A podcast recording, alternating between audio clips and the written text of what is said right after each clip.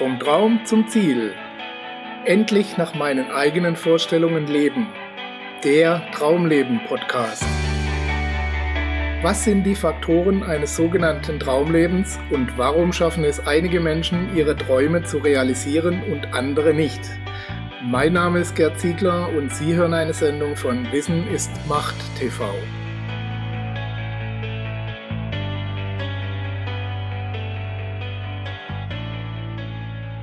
Jeder kann es schaffen, aber nicht alle. Wenn es etwas gibt, das wir von klein auf gelernt haben, dann diesen Mythos vom strahlenden Gewinner, der nach hartem Kampf gegen die Widerstände des Lebens am Ende ganz oben steht und von allen gefeiert wird. Er oder sie hat seine große Liebe erobert und reitet nun mit Reichtum und Glück in den Satteltaschen in den Sonnenuntergang. Alles ist gut, ein Happy End wie aus dem Bilderbuch. Herzlich willkommen, liebe Zuhörer, zu einer neuen Episode Ihres Traumleben Podcasts, in dem wir uns über die Unterschiede zwischen arm und reich, zwischen Gewinnern und Verlierern unterhalten wollen und vor allem darüber, ob man auch gewinnen kann, ohne dass jemand anders verlieren muss. Glauben Sie das? Ich meine, dass man gewinnen kann, ohne dass jemand verliert. Geht das überhaupt? Ich weiß nicht, wie man das Ihnen beigebracht hat, aber ich tat mich zunächst mit dem Gedanken ziemlich schwer.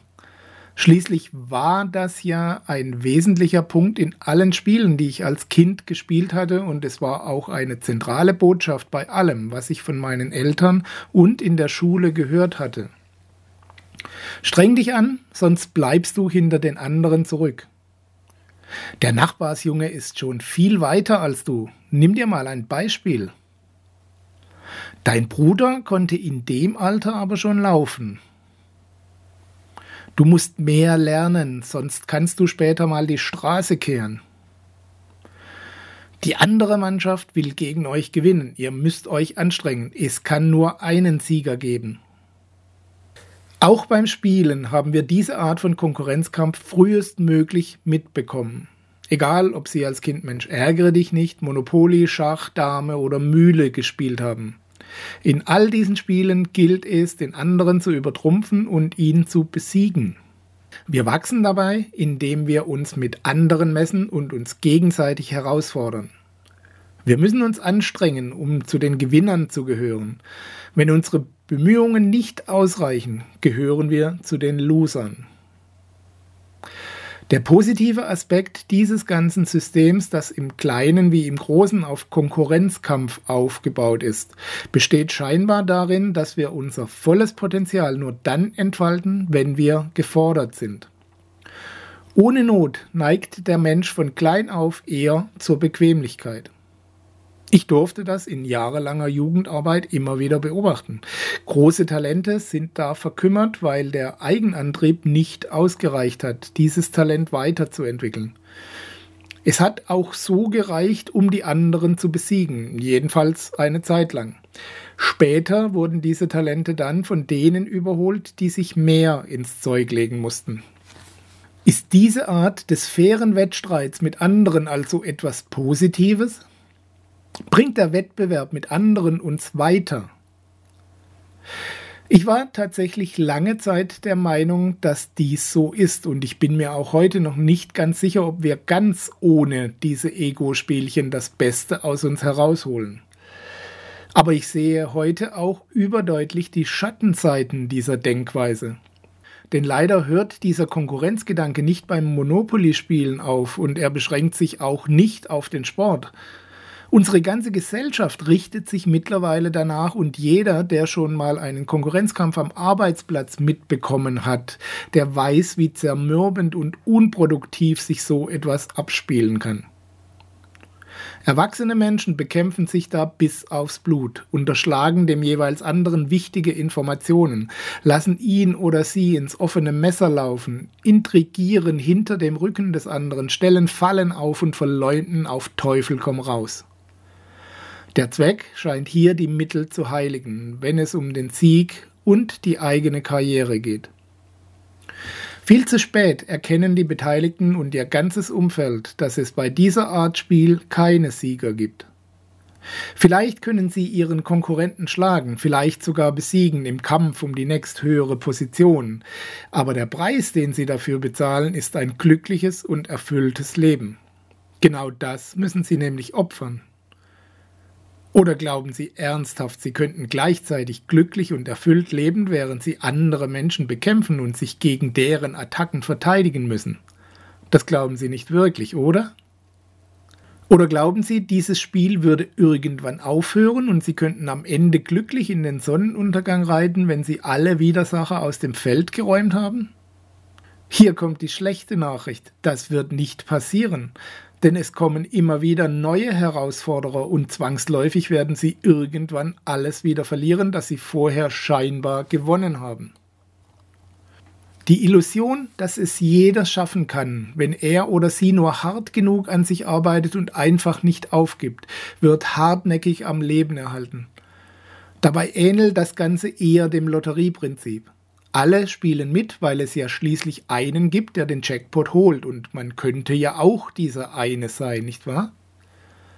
Aber tatsächlich sind die vielen Millionen Spieler einfach nur da, um diesen einen Gewinner zu bezahlen.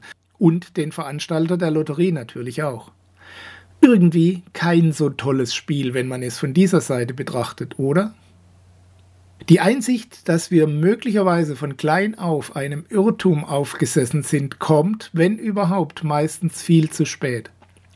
Mit diesem Wir gegen die anderen werden ganze Kriege angezettelt und Menschen lassen sich immer wieder in diese Kriege hineinziehen und lassen sich erzählen, das wäre alles richtig so. Wir sind ja schließlich die Guten und wir müssen uns gegen die anderen, die Bösen, wehren bevor sie uns alle umbringen und unterdrücken.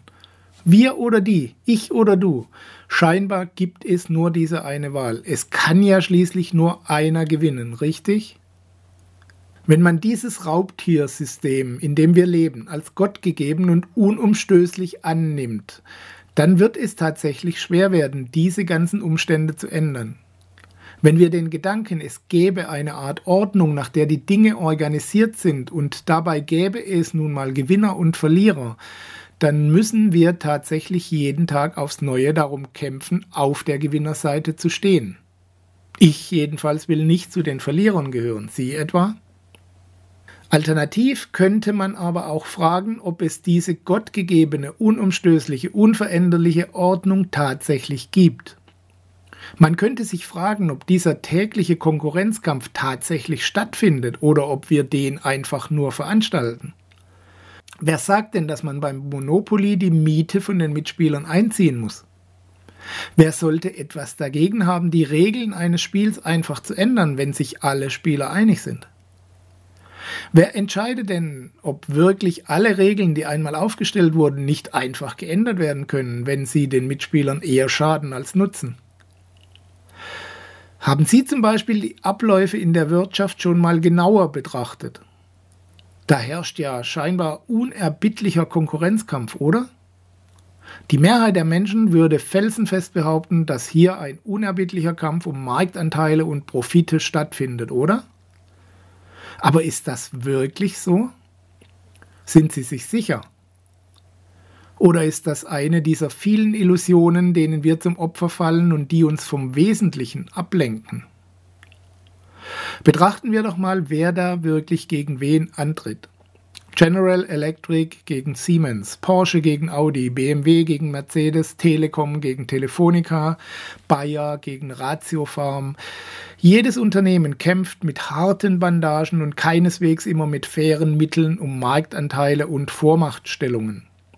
Und für die Manager, Arbeiter und Angestellten trifft das ja auch tatsächlich zu. Aber wem gehören diese Unternehmen denn? Wenn Sie hier ein wenig genauer hinschauen, dann werden Sie feststellen, dass alle diese Konzerne, alle diese Aktiengesellschaften in der Hand einiger weniger Großaktionäre sind, die durch ihre Vermögensstreuungen an allen diesen Konzernen beteiligt sind. Es ist völlig uninteressant für diese Menschen, wer sich am Markt tatsächlich durchsetzt, wer gewinnt und wer verliert.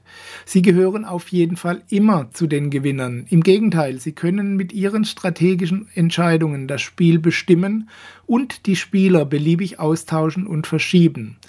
Solange diese mit ihrem Konkurrenzkampf beschäftigt sind und das große Ganze immer weiter wachsen lassen und solange diese Beteiligten versuchen, gegen die anderen zu gewinnen, denkt keiner über das Spiel an sich nach und keiner verlangt es zu ändern.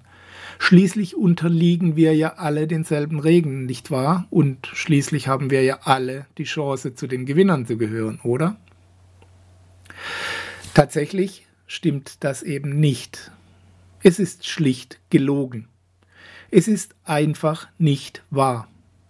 Wir selbst bestimmen und wir selbst legen es so fest, weil wir uns in dieses System einfügen, weil wir mitspielen, weil wir uns den scheinbar unumstößlichen Regeln beugen, anstatt neue aufzustellen. Systeme sollten dazu da sein, dem Menschen zu dienen. Wir sind im Moment dazu da, dem System zu dienen. Vielleicht regt sich bei diesem Gedanken noch Widerstand bei Ihnen, aber geben Sie ihm eine Chance. Denken Sie es durch. Wenn Sie Ihren Alltag und den Ihrer Kinder betrachten, haben Sie dann das Gefühl, wir leben in einem System, das Ihnen, Ihrem Glück und Ihrer Selbstverwirklichung dient? Oder ist es eher so, dass Sie tagtäglich für ein System arbeiten und Ihre Kinder auf dieses System vorbereitet werden und im Gegenzug erhalten Sie das, was man so braucht, um die Arbeitskraft zu erhalten, nicht wahr? Mal ein bisschen mehr, mal ein bisschen weniger, aber nur sehr selten genug, um sich selbst zu verwirklichen. Sie sind ein freier Mensch, aber Sie müssen diese Freiheit auch einfordern. Sie haben zusammen mit uns anderen jederzeit die Macht, Regeln im Lebensspiel zu ändern. Sie müssen diese Freiheit aber eben auch einfordern. Diese Freiheit bekommt man nicht geschenkt. Das eigene Denken zu hinterfragen und gegebenenfalls zu ändern, ist vor allem am Anfang sehr mühsam und manchmal sogar schmerzlich. Aber der Preis ist die persönliche Freiheit und die Möglichkeit, sein Leben und damit die Welt ein Stück weit positiv zu verändern. Das bezieht sich zunächst auf das eigene Leben und das eigene Umfeld. Wer nicht bei sich selbst anfängt, kann im Großen und Ganzen nur sehr selten etwas dauerhaft verändern. Aber auch zu dem System, in dem wir leben, gibt es bereits Alternativmodelle. Das Geld- und Wirtschaftssystem Gradido von Bernd Hückstedt richtet sich beispielsweise an der Organisation der Natur aus. Dort ist die Symbiose neben dem Fressen und Gefressenwerden die häufigere und meist erfolgreichere Strategie. Das Schöne an diesem Gradido-Modell ist, dass es darin nach wie vor Ungleichheit geben kann. Alle gleich zu machen und gleich zu halten, das wäre für mich nämlich ebenfalls ungerecht. Ich finde nach wie vor, dass man sich selbst zu Wachstum und Entwicklung antreiben sollte, im positiven Sinne. Und dass Leistung auch belohnt werden darf, indem der mit den besseren Ideen und Ansätzen, die allen weiterhelfen, auch mehr verdienen darf oder der Fleißigere auch mehr haben soll. Es darf also auch in diesem Modell Sieger geben, wenn Sie es so wollen, aber eben ohne, dass dadurch Verlierer entstehen. Sie können da ein höheres Einkommen erzielen, ohne es einem anderen wegzunehmen. Sie können für sich selbst etwas aufbauen, ohne dies auf Kosten anderer zu tun.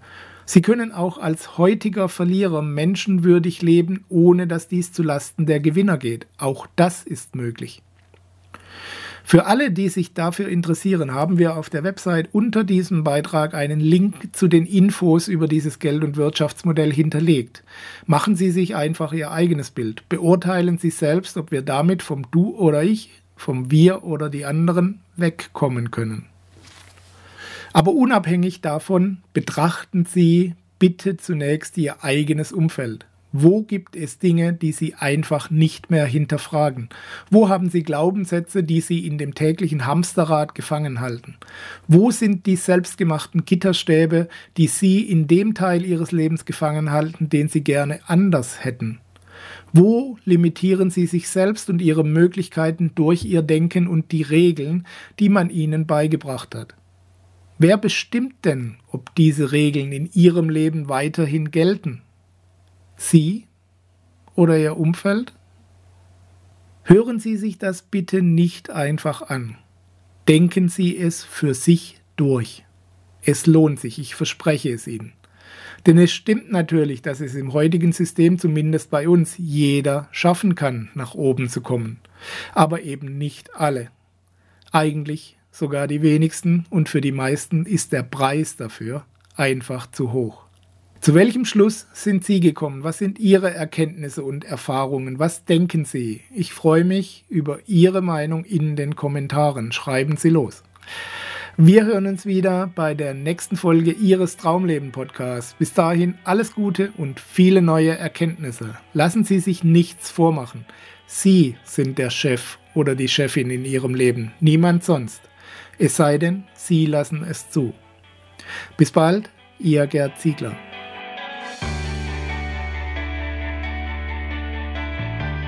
Sie hörten die Sendung Vom Traum zum Ziel, endlich nach meinen eigenen Vorstellungen leben, den Traumleben Podcast. Vielen Dank für Ihre Aufmerksamkeit. Als kleines Zeichen Ihrer Wertschätzung freuen wir uns über Ihre Bewertung, eine kurze Rezension auf iTunes und natürlich über eine Empfehlung in Ihren Social-Media-Kanälen. Durch Ihr Feedback können wir uns weiter verbessern und durch Ihre Empfehlungen können wir noch mehr Menschen erreichen. In beiden Fällen helfen Sie uns, das kostenlose Angebot weiter aufrechtzuerhalten. Be part of the project, indem Sie zur weiteren Verbreitung der Tipps und Inspirationen beitragen. Vielen Dank für Ihre Unterstützung und bis bald.